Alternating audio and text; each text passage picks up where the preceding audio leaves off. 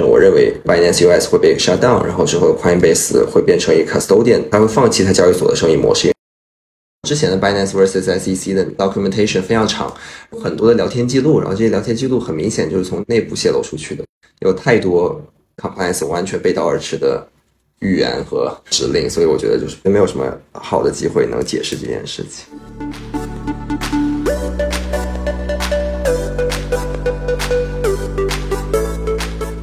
知识和信息在这里聚集，共识在这里达成。欢迎大家收听 Web 三播客节目《闷破》。大家好，我是闷破主理人 Helen。上周 Ripple 案件和 SEC 长达三年的斗争，可以说有了一个阶段性的胜利。法院判定 Ripple 它不是证券。那么今天是七月十八日，我们请来两名嘉宾，一名是职业律师郭远成，另一名是加密行业内的从业者博文。我们想顺着 Ripple 案件聊一聊目前加密行业在美国面临的监管环境，尤其是在立法、司法、行政三权分立的背景下，未来监管发展的可能性方向。那么，先请两位嘉宾介绍一下自己，跟我们的听众打个招呼。谢谢 Helen，伯文好，各位听众好，我叫郭远成，可以叫我 Allen，目前在北京执业。呃，自己的业务领域呢是这两年的时间，两三年的时间服务了很多 Web 三的项目，所以不管是在这个中国啊，还是美国，自己还是对这块比较感兴趣的。正好今天有机会借着 Ripple 这个案件的大的一个背景，和两位嘉宾来共同讨论一下，呃，这个案件的一个基础情况，以及可能的一些后续的一些走向。嗯。好的，谢谢 Allen。我叫博文，是 Smarty Lab 的 founding partner。然后 Smarty Lab 是一个 crypto hedge fund。然后我们做一级、二级的呃 crypto investment。然后我差不多从一六年在这个行业里面，我跟 Allen 最早也是因为我们两个之前的项目认识的。然后我自己也有一个 podcast 叫这个 Web 三人行。然后之前一直跟 Allen 说要做一个联名，这次终于找到了 Ripple 的机会，我们可以聊一聊。非常感谢 Allen 邀请。对的，我也是周末的时候看到博文在发表一些关于这个案件的观点，我就觉得，哎，正好是一个机会，我们来做一期联名的节目。那接下来我们来聊一聊这个 Ripple 案件。我的第一个问题是，两位觉得 Ripple 案件接下来翻盘的可能性大吗？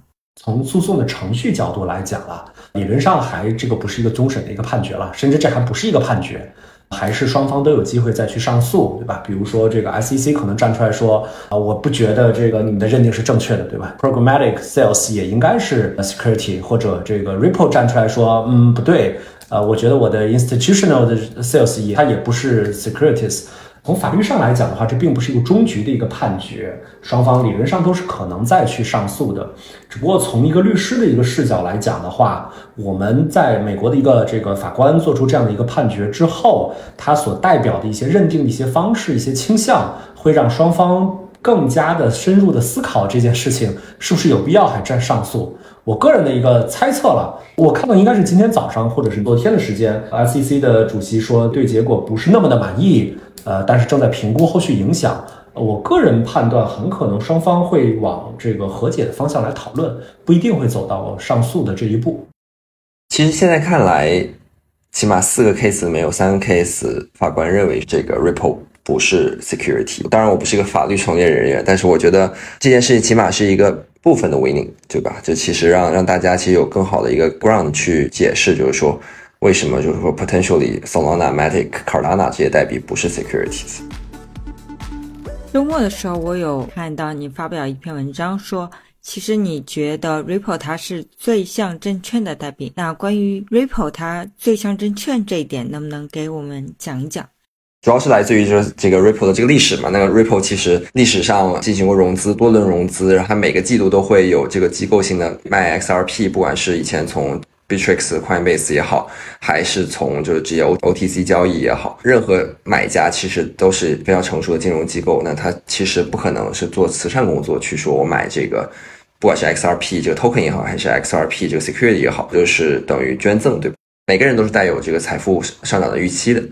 其实我记得应该从一六年、一七年的当时开始就已经有了这个，不管是 SEC 也好，还是这些简单的 lawsuit 也好，就是在说 Ripple 是个 securities。然后其实大家也知道，Ripple 的使用场景也非常有限。之前 Ripple 是一个类似于像升级版的比特币网络，然后去找这些银银行内部去做结算的一种支付方式。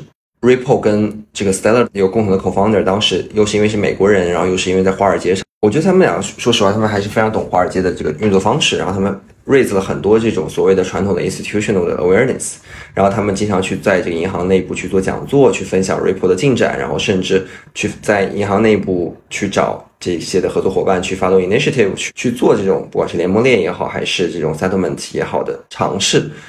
不管怎么样，就是 Howey Test 四大问题嘛。其实我觉得 Common Enterprise，然后同时有上涨预期，然后同时的话，最后你把融资的钱还是给了项目方。所以其实我觉得，如果真的是不管是 Court 也好，还是这个教学也好，真的想做一个大的 case，然后又是有足够的支付能力的巨额罚金的，那 Ripple 是最简单的。毕竟 Ripple 其实靠卖币，其实赚了差不多两个 billion 美金。然后在这种情况下，其实教学都没有一个。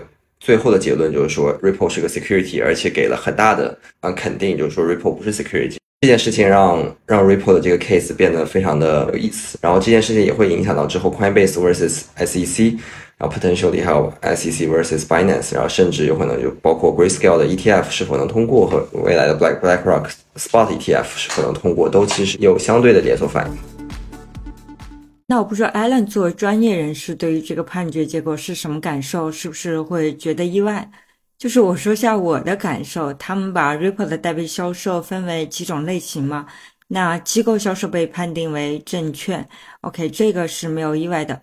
但是 Programmatic Sales，刚博文翻译的城市销售，法庭和法官认为是不满足 how it test，然后他们认为不满足 how it test 理由。在我这个外行人士看来是比较荒诞的。他们认为不满足投资者期望获得利润这个要件。那我不知道你怎么看待这个结果？投资者在通过程序购买 Ripple 代币的时候，怎么可能不期望获得利润呢？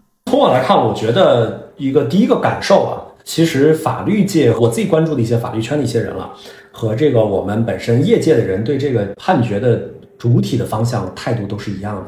觉得这是一个非常非常振奋人心的一个案件，不能说天下苦 SEC 久矣了，至少这个 SEC 手里拿着锤子，看什么都像钉子，对吧？看什么都像 security 这件事情已经让大家呃非常非常难受了，或者说这种悬而不决，就到底是不是 security，我们只听到 SEC 一方的一个态度，对吧？之前有一些被锤的，这个大家选择交罚款怎么怎么样，呃，终于有一个机构，然后这个机构又是法院站出来说，嗯。我认为以下几种不属于这个 security，呃，其实是一个这个盖棺定论的一个更好的一个说法。从个人情感上而言，惊喜的意外，觉得这个事情比较好。第二点呢，这个 programmatic sales 是不是这个认为不属于 security？我觉得这是整个判决基本上最精彩的地方，就是能够认为 programmatic sales 不属于这个 security。呃，那这边的话，我们可能要简单的，刚刚博文也提到了 Howey test。我们简单的回顾一下 Howey Test 三个标准啊，就有说三个标准，说四个标准。我们按照法院的那个逻辑，先说三个标准。第一个是有一个金钱的投资啊，第二个呢，我们是投资了一个共同的事业或者 common enterprises。第三个事情呢是更核心一点的问题，就是说有预期获得利润，并且这个利润呢是单纯的来自于第三方或者是项目方的这个收益，这是所谓的 Howey Test。如果这三种都满足的话，它就成为 security。呃，这里边稍稍补充一点了，这个 security 呢，我们的理解范围要更广一点。我们一般理解 security 的话，比如说公司的股票啊，或者一些证券啊等等，这是 security，这是一个直接的理解。那我们现在谈的 security 其实是一种经过一个判例特定延展的一个概念，它包括一种特殊的 security，叫 investment contract，就是投资合同。我们说所有的这个 token 是不是 security，其实是在探讨它是不是一份投资合同。因为，因为如果它是一个投资合同，投资合同是 security 一种，所以它是 security。因为它是 security，所以它的一系列的一些陈述啊、发行啊，受到 SEC 的监管，这是整条。监管大的逻辑了，就稍稍补说了一点背景啊。那回到刚刚的问题，是不是 programmatic sales 不属于这个 security？我们怎么理解？特别是它没有通过第三项，就是它的这个没有源自于他人的努力，我们怎么来理解？这是不是一个荒诞的一个结论呢？首先，第一点，这肯定是一个相对反直觉的一个结论，对吧？就是我们好像确实大家买了这个 security 之后是预期升值吧，对吧？这个预期，这个升值好像确实也并不是因为我购买的这个行为导致的，对吧？而是这个整体社会的一个成长，这个或者说整个生态的一个变化。呃成长的。它为什么不属于第三个呢？获得利润，且利润来来自于其他人的努力。呃，如果我们回到判决的话，这个 Torres Judge Torres 是这么来判断的，也比较巧妙。他先说了第一个 institution sales 为什么是，他认为说所有的机构购买者跟 Ripple 购买的时候，他有预期把钱给了 Ripple，Ripple 会用这笔钱来。完善它的组织，完善它的机构，提升它整个的生态，并且让这个 XRP 变得越来越有钱。所以这是机构是有这个预期的啊，这是这是认为他是第一句先说了为什么 institution 是，接下来他直接就说了，直接给结论说其他的 programmatic sales 的买家是不可能抱有这种预期的，因为 programmatic sales 下的这个买方呢，他不知道自己的钱是会给了 Ripple 还是给了其他的二级市场的买家。所以他也不可能在买的那一刻期待他的购买的资金会进入到一个共同的实体中，这个实体会被用来影响整个生态，让 XRP 变得更有钱。所以这是这个法官的一个逻辑，就是他的逻辑第一层简单一点，就第一层他认为机构买家能够期待 Ripple 收了钱把这个市场做得更好，所以他有预期。那一般的这个买家呢，他没有办法知道这笔钱给了 Ripple，所以他也不可能期待 Ripple 把这笔钱用在建设生态上。所以在 Programmatic Sales 下购买是不属于这个没有满足第三个标准。嗯，这里我想接着问一下，就是关于这个 Programmatic Sales，它是不是就等同于二级市场销售呢？比如说，我理解这个 Programmatic Sales，它就是在币安货币或者说 Coinbase。这样的程序上，Ripple 去销售自己的代币。那如果说这个 programmatic sales 它不等同于二级市场销售，那么未来 Ripple 的二级市场销售被判定为证券的可能性大不大？再进一步，如果 Ripple 的二级市场销售被判定为证券，那会不会增大整个 Ripple 被判定为证券的可能性？呃，这个问题也非常非常好，这是我特别喜欢这个判决的另外一点，也非常非常喜欢 Judge Torres 的一点。呃，这首先第一点，Judge Torres 在整个判决里边讲的非常清楚，在一个角注里边说，我们今天的判决不包括二级市场这个行为，因为二级市场是否是证券这个问题没有被拿到本庭面前，就是法官没有判断啊，这是第一个背景。但是呢，这个判决非常有意思的一点就在于，他们说自己没有去管二级市场的事情，但是把二级市场销售不是证券这件事情板上钉钉拍的死死的，这个没有任何的意外。为什么这么理解呢？Pragmatic 是二级市场中的一种方式。刚刚 Helen 讲了，它其实是在币安，其实就是在拿在二级市场上卖嘛，对吧？那它是二级市场中比较特殊的一种方式。它也是二级市场销售中最有可能被认为是证券的一种，因为卖方是 Ripple 自己。那如果 Ripple 在二级市场上来卖都不是证券，那其他的这个二级市场的交易就一丝丝可能都没有。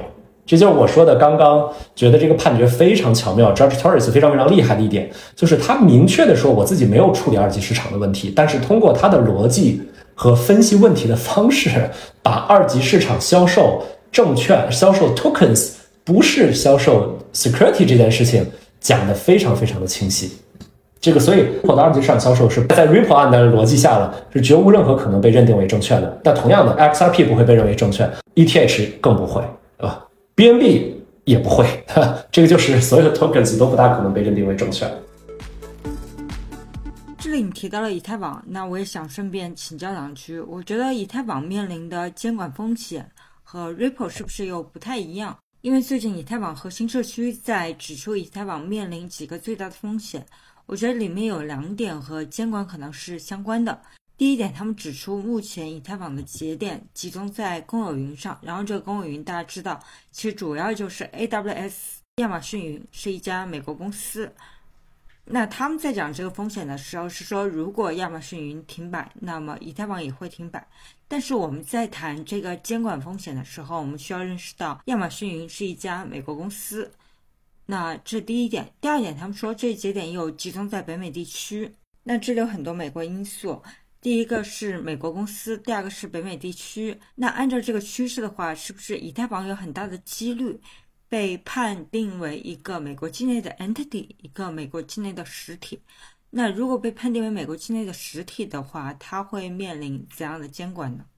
呃，这个问题可能和我们现在讨论的 security 无关了。我们可能这个讨论的是说，美国这个主体，呃，一个 super power，它的管辖权对我们 crypto world 的管辖权到底在多少，对吧？你你管一管美国人就 OK 了，对吧？区块链生态上的某一个人，因为我参与了以太坊，是不是也会被美国管辖，对吧？呃，我先说一个大的一个方向了，像美国。像中国，像这个，比如说欧盟，近一二十年的一个趋势了。这些 super power 是比较希望自己有长臂管辖权的，就是它的一个默认的状态是，它要对世界上比较重大的事情发表一些意见和看法。我举一个小的例子了，比如说我们在反垄断业务上，我们一般处理一宗业务的时候，如果涉及到反垄断，我们会过三个地区的反垄断审查：美国、中国和欧盟。就是不管这个买卖双方在哪里，我们把这三个地方都过过掉，我们管这种叫长臂管辖，就是这三个地方的监管机构都认为自己能管辖，这是一个出发点。那回到美国呢？美国会首先认为自己本应有权利，就他先先开枪再再画靶子，他认为自己有权利管辖，只不过说我通过哪个路径分析。我美国是有管辖权的啊！我记得那个案子，那个案子我稍稍有点没有记得很清了，是这个比特币网络。这个美国认为说，现在这个 mining 矿工这个百分之五十以上是在这个美国境内运行，对吧？或者绝大多数是在美国境内运行，所以美国认为比特币网络其实是在美国境内的一个事情，所以美国有管辖权。就是刚刚那种长臂管辖呢，大家的一个现代法理的一个基础是说，你一个主权国家基本上原则是只能管你疆域内的事情，你要么管你的国民，要么管你 territory 以内的事情。那在这个硬性说这个事情发生在另外一个国家，是另外一个国国家的人，我这个国家有管辖权，这种事情相对少一点。个别情况有，但大部分大家认为构建管辖权的连接点是说，它要么是在我国内运行的事情发生的事情，要么是我的国民。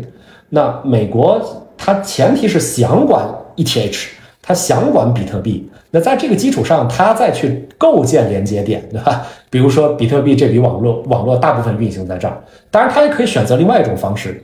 比如说被交易的这一个 block 是被我美国节点 mine 出来的，是被我挖出来的，我也管。就像你刚说的 ETH 一样，它有各种各样构建的方式。他认为你的这个运行的这个点 validator 的某一个或者大部分在美国，他认为这件事情发生在美国境内，所以美国有管辖权。我觉得这种可能性非常非常高。而且美国不同的主体，这个 CFTC 啊、SEC 关于证券啊各方面监管还有些差距，但我认为他们各个政府在。针对美国有权管理 ETH、Bitcoin，管理这些这个创，应该是没有什么争议。他们希望自己有权利管。OK，那我们再回到证券管辖的讨论里，Allen 能不能给我们总结一下？就是 SEC 它要对一个金融产品做出监管的话，大概是怎么一个程序？就是是不是要先依据这个 h o w i test 去看它是否是一个证券，但是这个是与否的判断是交给法院。如果法院判断是，那么就纳入 SEC 的监管范围。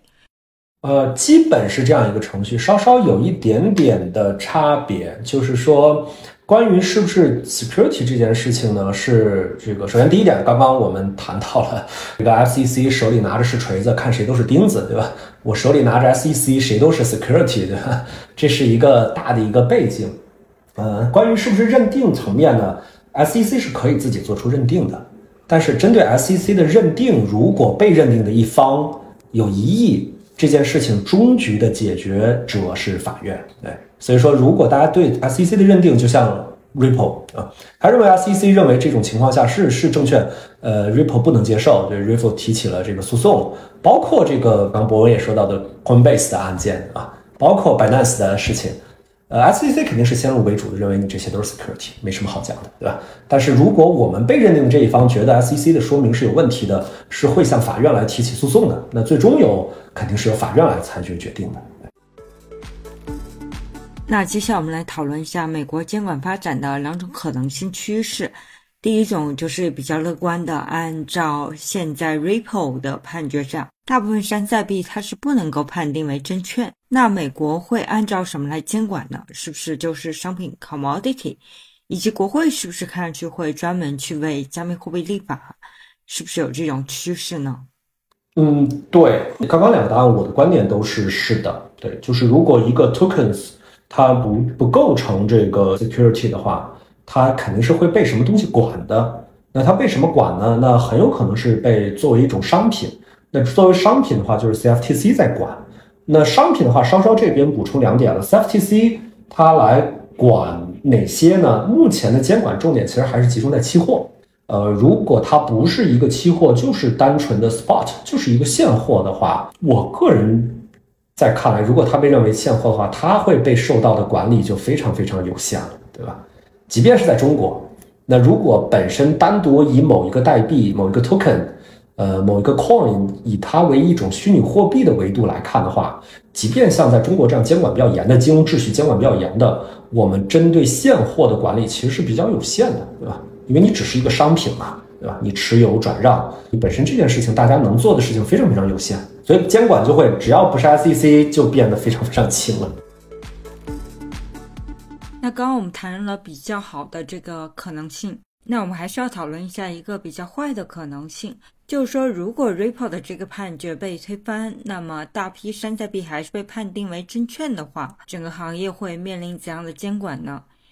我记得 Gary Gensler 他此前说过，如果加密货币被判定为证券的话，包括交易所在内都要注册为国家的证券交易所，接受 SEC 的监管。那我们来讨论这个影响的话，比如说对于用户的影响是什么？然后对于创业者的影响是什么？对于交易所的影响，我相信是很大很大。我们需要单独拎出来聊。这个问题比较大，这个确实是一个比较大的一个问题。首先，第一点很明确的就是合规成本会变得非常非常的高，呃，这是第一点，会受到的限制会非常非常高。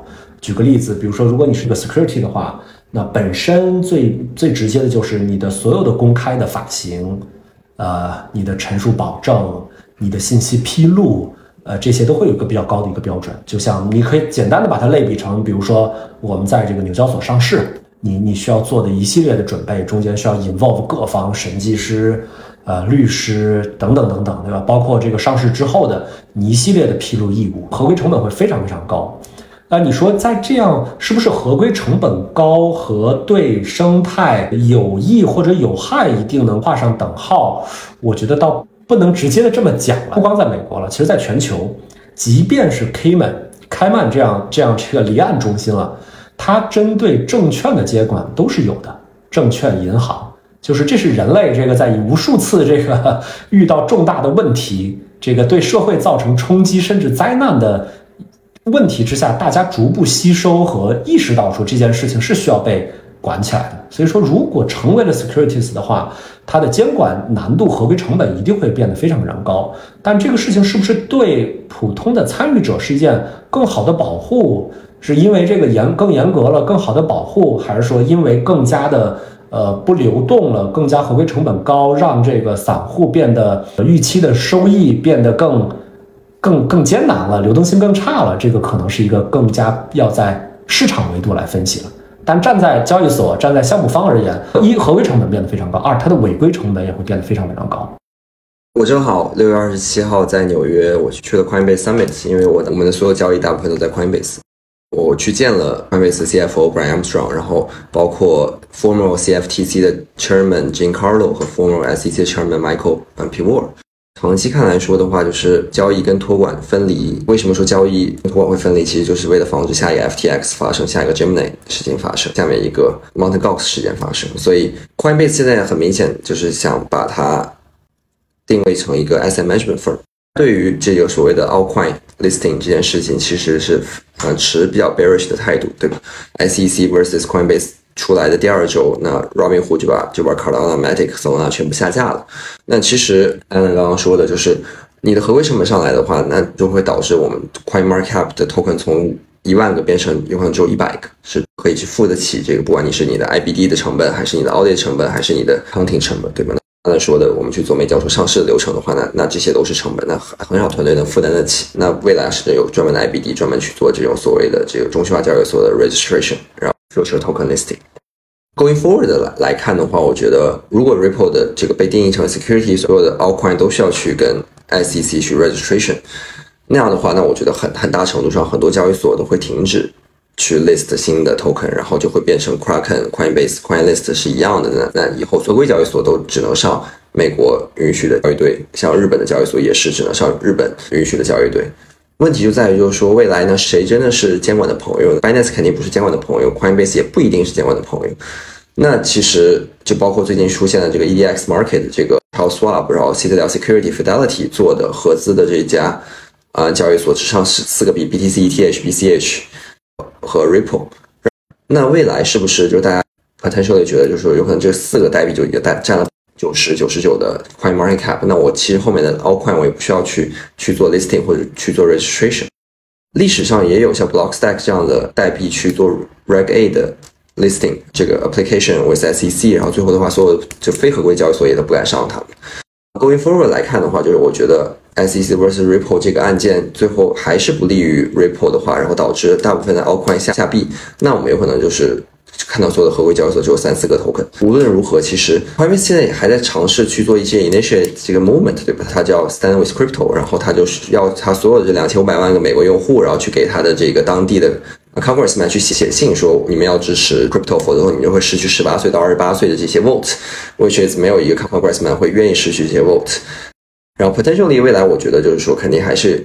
所有人都想要这个 policy clarity，对吧？那 Gary Gensler 为什么现在做这些事情，以这么高密度、高强度去做这件事情，主要也是我觉得是一个这一个非常大的反思，因为 FTX 的事情，FTX 这件事情就是一个非常大的丑闻，对于 SEC 来说，那他所有现在的事情只是为了一个反哺。那包括像呃 CFTC 的这个 former chairman Jim Carlo 的意思就是说，OK，那 Clinton 当时在一九九八年的时候就说，美国政府应该。去采取这个 do no harm 的政策去对互联网，因为当时大家觉得互联网是卖毒品，然后有这种少儿不宜的东西，然后就没有办法做到很健康。九八年的时候，对互联网的概念其实也跟对 crypto 差不多，那当时也是一个 crypto dot com bubble，大家也也不知道能拿 dot com 做什么。然后，所以金康认为就是说 crypto should be a place，然后政府应该。Do the same thing，就是说 do no harm。他认为就是说所有的这些 crypto policy 都是政政治利益的分配，而不是因为说大家不愿意去做这件事情，或者是大家觉得啊 crypto 不是一个 future trend。所以的话，就是包括像之前的 former SEC chairman Michael Pivot，我就说，如果你们之前做 fintech 创业的话，我会建议你去 Washington DC 去 SEC office 跟人聊，然后说去我应该申请哪个牌照。但是现在对于一个美国的 crypto founder，我会建议你说。不要去跟 SEC 聊天，甚至 stay in off the radar。而且我觉得时间点也非常的巧妙，就为什么 Coinbase、Binance 被诉讼之后，那 Charles Schwab、Fidelity、Citadel Security 这些 BlackRock 愿意去申请 ETF 做新的交易所？那其实我觉得核心还是就是这蛋糕是一直存在的，甚至蛋糕是一直在做大的。只不过就是最后分蛋糕的人是谁？是 Washington 的朋友，还是华尔街的朋友，还是本身这些硅谷的创业者，还是 Binance 还是 CZ？那其实 at least 我觉得。现在我们在一个比较混沌的状态。我的一个 assumption，我认为 Binance US 会被 shut down，然后之后 Coinbase 会变成一个 custodian，他会放弃他交易所的生意模式，因为他交易所的生意模式实在是没有竞争力。呃，相比于其他的期期货杠杆和永续合约交易所来说，Coinbase 的产品其实在二零一六年之后就再也没有变过。所以的话，它会变成一个像 Vanguard 或 Fidelity 一样这种所谓的 Bitcoin custodian for asset management。然后这也是它，我觉得就是作为一个美国公司、美国合规上市公司唯一的龙头公司，其实能选择最好的商业模式。那就是一个钱包嘛？那就有可能就是个托管，中心化钱包。Yes，对，which is 它也是确实是最安全的这。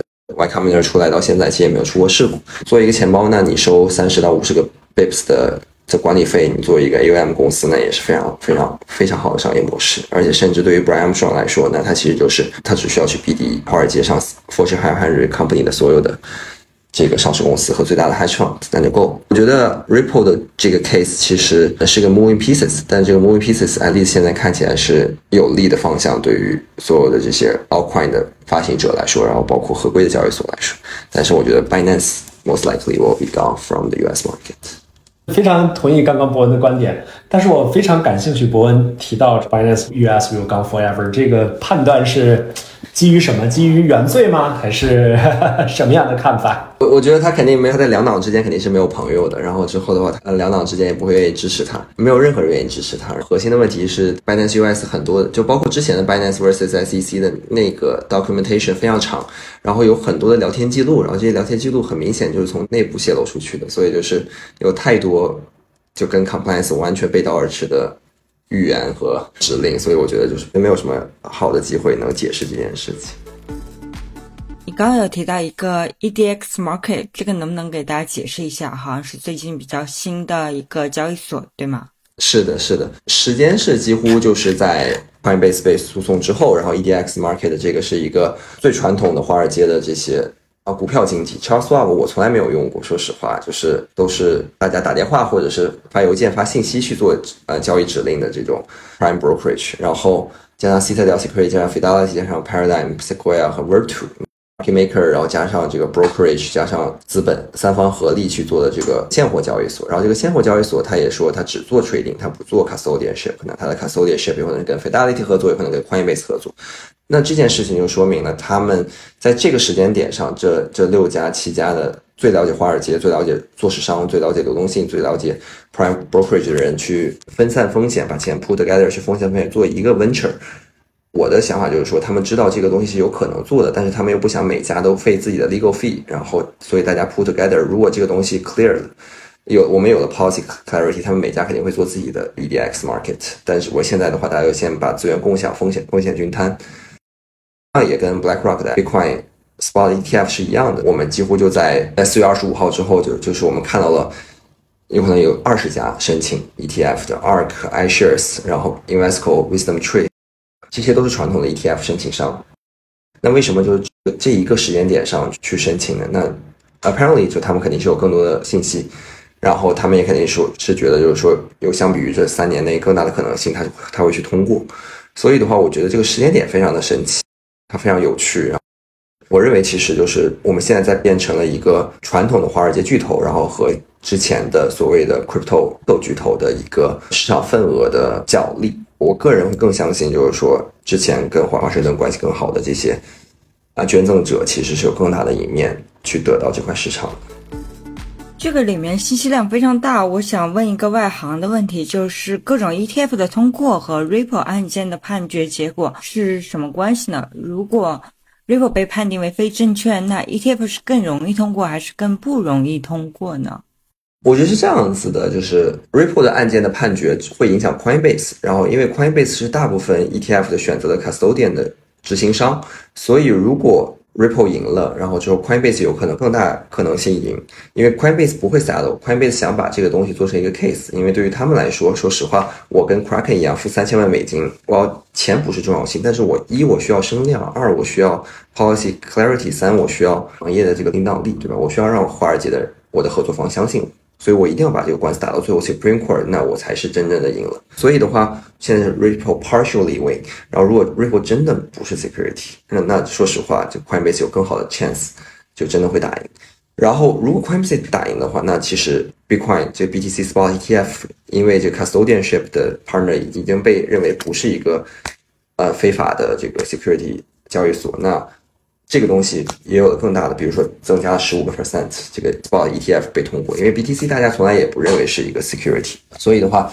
这件事情对于我们行业来说非常的重要，对，因为其实 first thing first 就是四零一 k 这个养老的钱是可以投 ETF 的，然后之后的话，ETF 的交易成本很低，然后 ETF 的话也不需要付那么多 short term long term capital gain tax，而且对于机构投资人来说，他们的 mandate 可能只能做股票市场能做的东西，那就 ETF 就是他们一个非常很好的 derivative，去真正增加很大的现货的需求性。所以这件事情很重要。我们这个行业几乎就是我们是一个铁锁连环，然后每一环都很重要，然后每一环都会影响到后来的判定。那这里如果 Coinbase 打赢的话，Binance 也不会有更大的赢面吗？完全没有。我我觉得 Coinbase 跟 Binance 是一个橘子和苹果，橘子赢了，苹果也不一定。我我 first thing first 就是 Binance US 肯定是没有那么合规，就从所有的这个 SEC 的 documentation 里面，他们所有内部的聊天记录。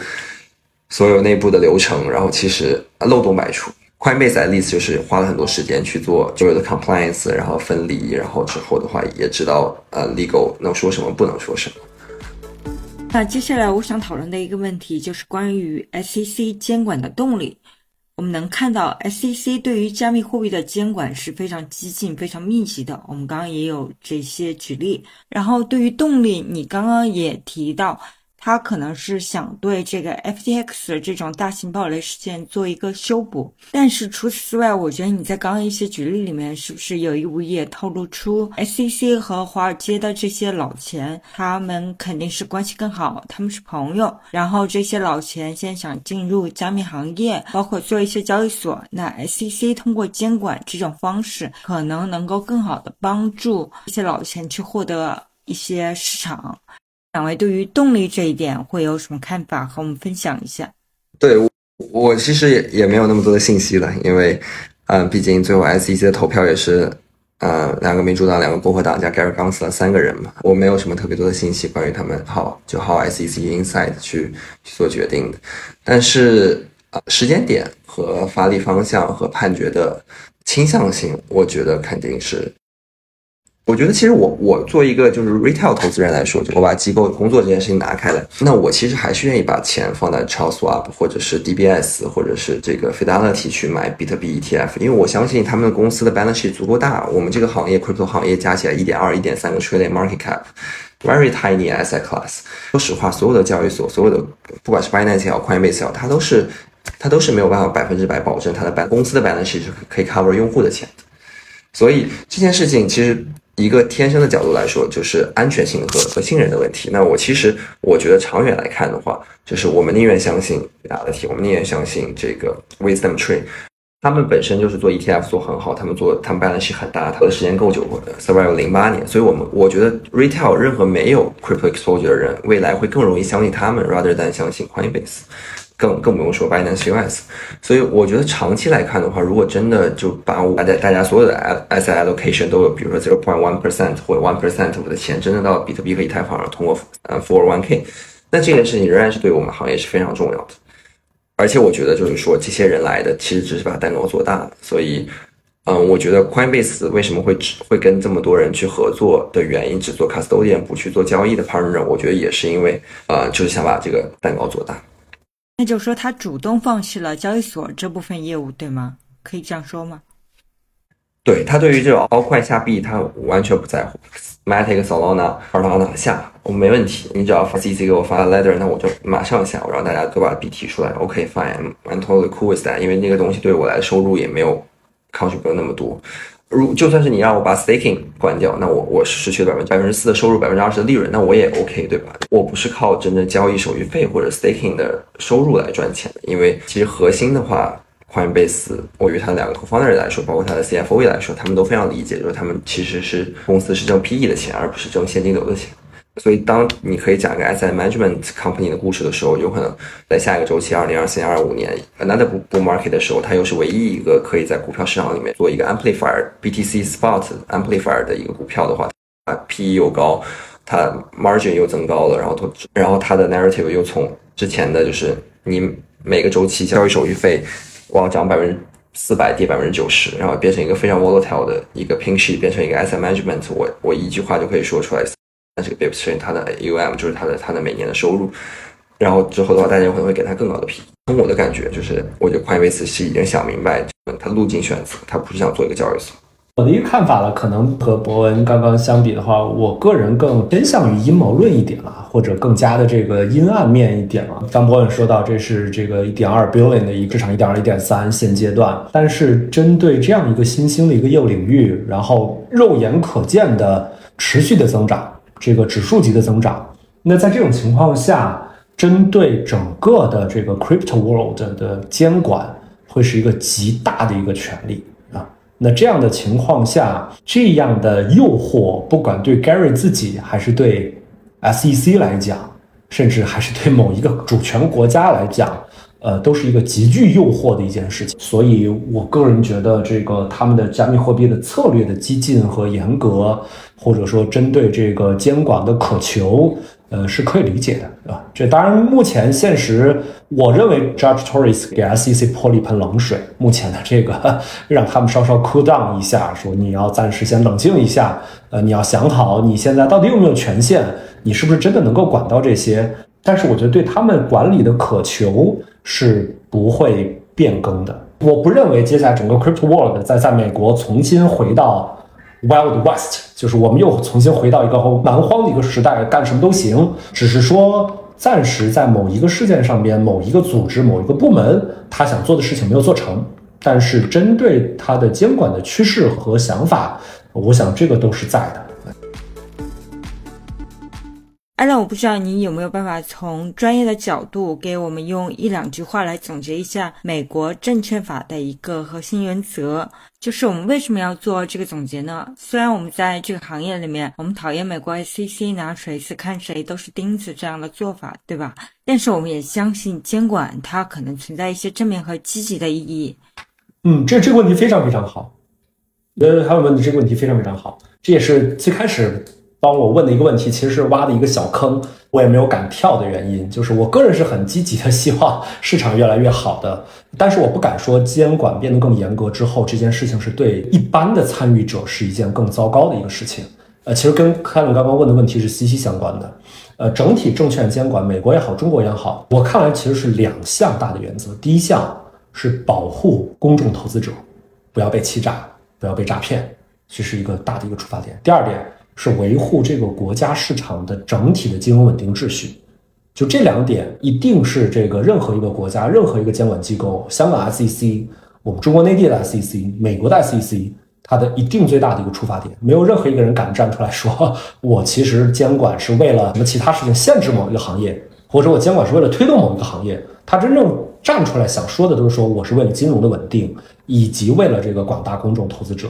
那基于为了广大公众投资者的这样一个目的出发，所以我需要当你发行一笔证券的时候，你要给我讲清楚你这个组织到底背后是什么人，对吧？你的这个价值到底在什么地方？你 balance sheet 到底是什么？你有没有经过审计，对吧？你做的这些陈述保证到底是不是真的？然后你有没有这个自买自卖，对吧？你有没有这个虚假的发行？你如果出了问题，我可以去怎么来去民事上这个让你去赔钱，我刑事上让你去坐牢，等等等等。它所有围绕的目的，其实还是为了保护公众投资者。只不过现在的角度来讲了，刚刚这个博文也提到，Coinbase 新的这个计划 Stand with Crypto，把监管完全放在和民众对立的一个角度，可能未来某一个时间点吧，大家可能会找到一个更居中、更平衡的一点。因为我想，我们一般的公众，包括业内真正认真做事情的人，其实也并不希望 Crypto 真的变成一个很混乱、很杂乱无章。呃，我们跟身边的朋友讲说，我在这个领域的时候被别人。异样的眼光看你，对吧？我们可能这也不是我们真正所追求的一个地方啊。对，只不过现在确实有些时候监管手伸的过长也是个问题。接下来我想聊的一个问题就是关于美国 SEC 做事情的策略。那我们能看到，相比中国直接颁布一些法令，那美国 SEC 做事情可能没有那么容易，它需要去讲究一些策略。从公开报道来看。比如说，他可能需要先在公关上、在 PR 上去做一些造势，比如说去起诉卡戴珊这样的知名人物。那我不知道两位对于策略这一点有没有什么可以分享的？我自己的感受，SEC 的话监管相较于其他的组织的话，相对还是比较激进的，因为 SEC 本身在各个国家这样的一个身份地位。呃，包括一些稍稍不是那么金融市场那么发达的国家，呃，这东南亚，比如说越南，比如说泰国，呃，他们的 SEC 在相较于其他的这个政府部门里边，也都是比较严格的一个组织，就是这是一个证券监管的主体机构所本应具有的这个一一一些特质了啊，呃，所以针对像说卡戴珊啊，针对一些这个交易所呀，针对项目方啊。呃，他来去重锤锤下，呃，都也是抱着这个公众投资者对金融稳定的一个角度吧。我所以我也个人觉得，可能很难让 SEC 因为这一个案件开始变得更温和，变得更 crypto friendly，对吧？我我个人觉得是难度还是比较大的，他可能还是会朝着监管的角度来走。这也是这个机构设立的目的，对吧？它不是为了 promote 这个 innovation，对吧？这也不是它组织的这个愿景和它价值的一部分。要是跟下一届 chairman 是谁 非常相关。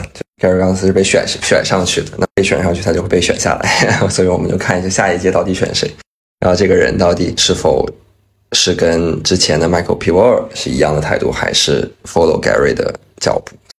是 Coinbase CFO 给我讲的这个道理，就是说没有一个美国的总统候选人会愿意放弃到十八岁到二十八岁这十岁年龄层的选选票，然后这十岁的年龄层选票就是 Pro Crypto，就是 Coinbase 的用户。两派都想选总统的话，他不会去公开表示他反对 Crypto，因为这样的话，他就真的是在驳回这十八岁到二十八岁这一部分选民的喜好。也跟美国的文化很相关嘛，不管是你是这个 LGBT minority 呃 Native American 这样的文化文化运动，其实 crypto 现在也是一个文化运动。现在很多 crypto founder 其实在美国其实很担惊受怕的，很多人会最后发项目去了加拿大，去了 Lisbon，然后甚至有有些人掩耳盗铃去了 Puerto Rico 再回来，回到纽约。但是我觉得就是嗯，美国只是太慢了，然后没有把这些事情做对，但长期来看还是会做对，就有点像当时 prohibition 的时候禁酒这件事情，就是。历史也告诉我们，就是酒也是进不了的。Same thing with crypto，只不过就是最后就是看怎么去保护保 retail investor 不要受骗，然后同时不要再发生下一个 FTX 这样的事件。我觉得对于美国对加密行业的监管，我们还是可以放到美国三权分立的背景下来理解一下这个事情。那我们知道，美国是立法、司法、行政三权分立，那 SEC 代表的是行政权。我们刚刚也做了很多举例，那 SEC 对于加密行业的监管是比较激进和严格的。那还有国会所代表的立法权，以及法院所代表的司法权。艾伦刚刚在跟我们解析这一次判决结果时，我不知道艾伦是不是认为这个案件的法院和法官其实他是倾向于保护 crypto，或者说限制 SEC 的权利。我不知道是不是有这个倾向性。所以我的问题是，想请两位来聊一聊，在行政权之外，其他两级他们对于加密行业的倾向性。嗯，这个问题特别好。我们司法圈了，或者说这个法官了，基本会有一个态度，就是说他想说的话都在判决里，就是他并没有说 pro 或者 against 这个 crypto。你如果问他的话，采访的话，他也不会讲。他说我所有说的东西都在判决里，判决以外的东西没有。呃，而判决在他的描述中就是一个单纯的技术问题，就是你这个 SEC 摆到我面前的呃 XRP，它在四种场景之下，它是不是构成 security？它只是从这一个角度来判断这个事项，这这是明面了。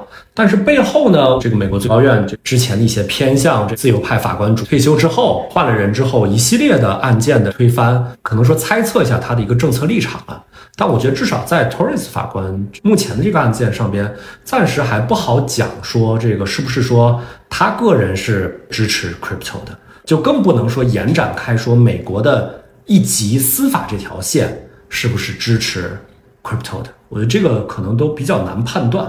这件事情，美国司法真正能不能支持 crypto 这件事情，可能就要等到刚刚博文讲的 Coinbase 一直要打到。Supreme Court 之后的 这 Supreme Court 的大法官们最终的一个态度来看了，才能看到说是不是的。但是从我个人的观察和我个人的一个猜测感受来讲了，包括历史的传统了，除了个别的一些时代周期了，呃，相较于另两级法院，反而一般是比较保守的，因为大法官的年纪都比较长。这个七十多、八十多、九十，他们反而是对一些新兴的一些事物，不是一个那么的，你可以预设他会是一个比较开放和比较支持的一个态度那立法和国会这边呢，就是从一些报道来看，当然这个报道会有一些些八卦，他们认为国会和 SEC 对于加密货币的管辖权可能存在一些争夺。呃我们说到国会，其实提到是美国这个联邦政府一级了，因为各个州其实情况是不一样的啊。在这个是不是堕胎这件事情上面，各个州都不一样，就更不要说这个加密货币了。我们如果谈到联邦政府一级的话，国会其实最大的一个问题就是美国不是 crypto 的问题，而是美国现在整体一个社会性的一个问题，就是两党的分裂比较大，所以大家能够达成共识，其实除了中国。以外，很难有什么议题两党能达成共识，对吧？你支持我反对，你反对我支持，大家非常 divided。所以你要说争夺，如果国会能立法，只要立法立出来的话，呃，除非法院认为国会的立法违反了宪法，对吧？政府这一级是没有什么办法能够有机会去不执行，或者说去反对的。但现在的问题在于，我个人认为，在国会这一个层级、联邦层级能够完成立法两院这众议院、参议院能够对 crypto 完成立法的可能性微乎其微。我觉得立法也是非常难的。我同意 Alan 的观点，需要很大的 effort 才能推动大家真的在这件事情上真正给出一个非常明确的 policy clarity。就是我觉得没有一个明显的 timeline，我只能先从这些 Bitcoin ETF 这些事情开始入手，就是再到 ETH，然后 ETH 之后再到 Altcoin，Altcoin 再到中心化交易所上的 Alcoin，然后之后再是 DEX 的 regulation，然后再去 NFT。这个有可能就是啊，maybe 十五年、二十年，就像就像美国的粉单市场的。这个延展延展力图一样，那其实也是花了很长时间才真的是有个立法的。那接下来我想聊的一个问题就是，美国这差不多十年时间吧，对于加密货币的监管，我不知道能不能做一个总结，有没有一个明显的趋势？包括该干涉上台之后，是不是明显的加速了这种严格和激进的势头？嗯，我说实话，我个人并不是能够特别抓到。目前的主流的一个主线，因为各个机构，美国的一个比较大的一个状态就是，它现在并没有一个中心化的某一个机构能够站出来说，我对整个 crypto 来监管，对吧？大家有些说我监管这个 SEC，比如说在这个这个 ETF 这件事情上边，毫无疑问，对吧？比如说这前段时间这个 BUSD，对吧？在这个稳定币的监管上面，对吧？呃，针对这些的话，有一些各自的一些政策性的一些偏好了。呃，你说整体的在美国是不是说我们统一来看，美国这个国家对虚拟货币是变得更加的友好了，还是更加的严格了？未来会变得更友好，还是变得更严格？呃，我个人认为，这个不是一个特别好判断的一个趋势，只能整体说它的合规性的要求会在提升，各个部门、政府机构都应该有一个共识，是说像 FTX、像像 Luna、像这样的事情。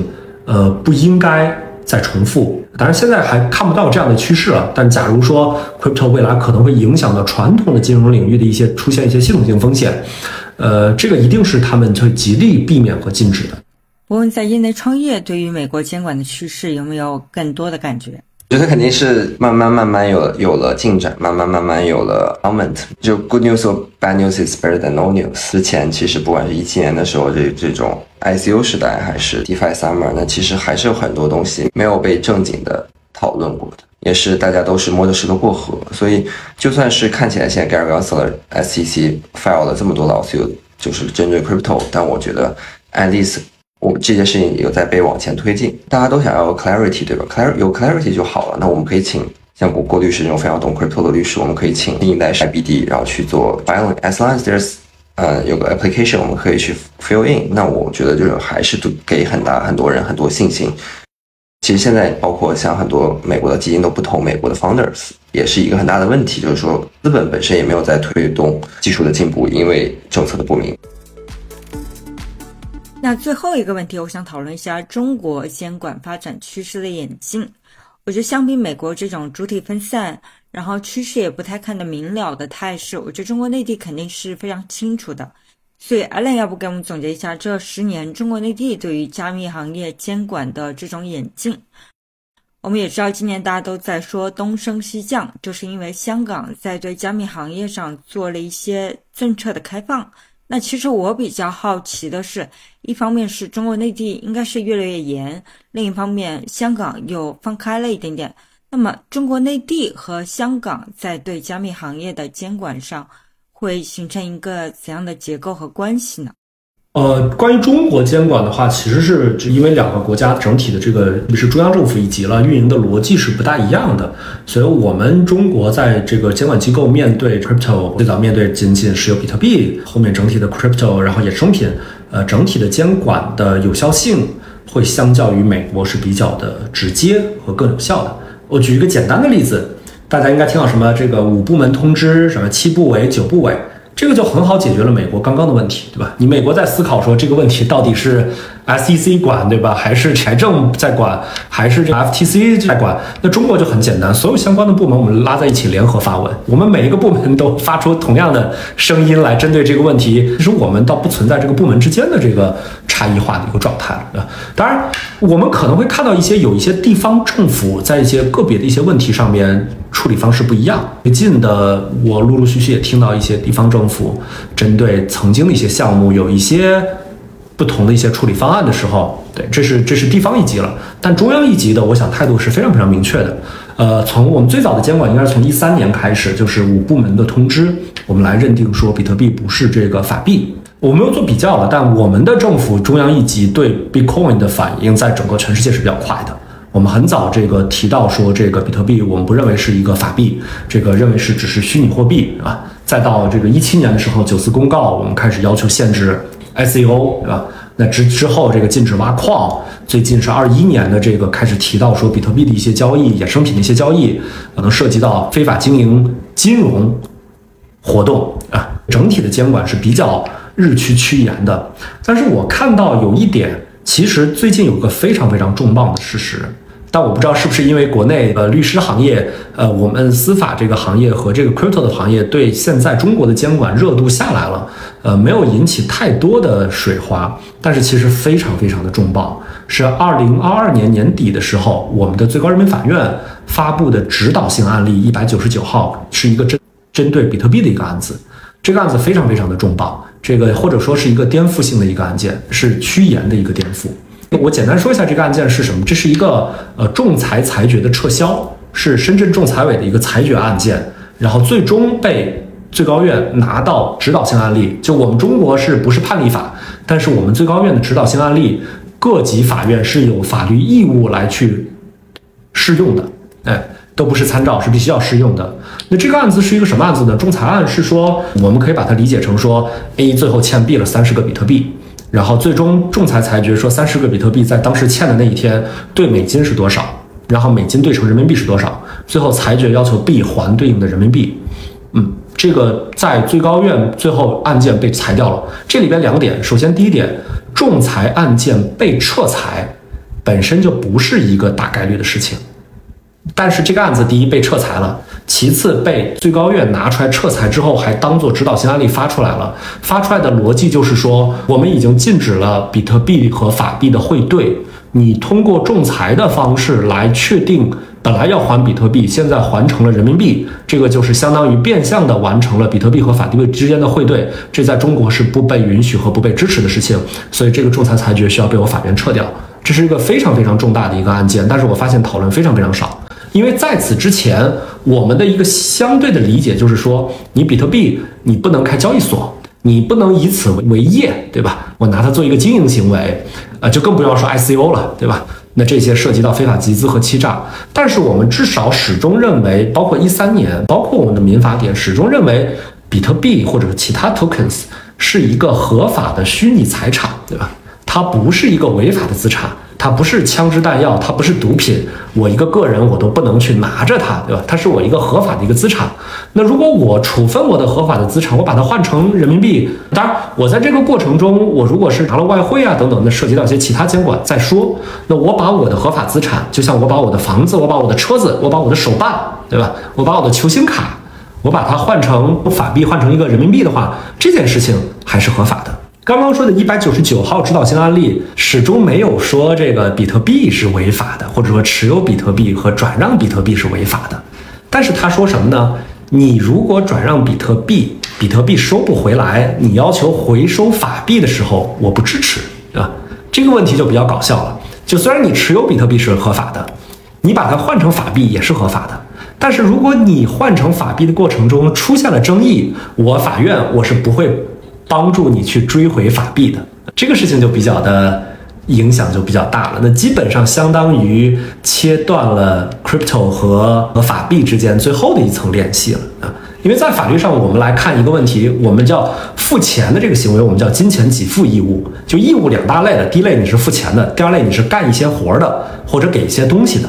但是呢，你如果不去履行的时候，我最终都还是会要找你付钱的。这个法律才会有强制力嘛，对吧？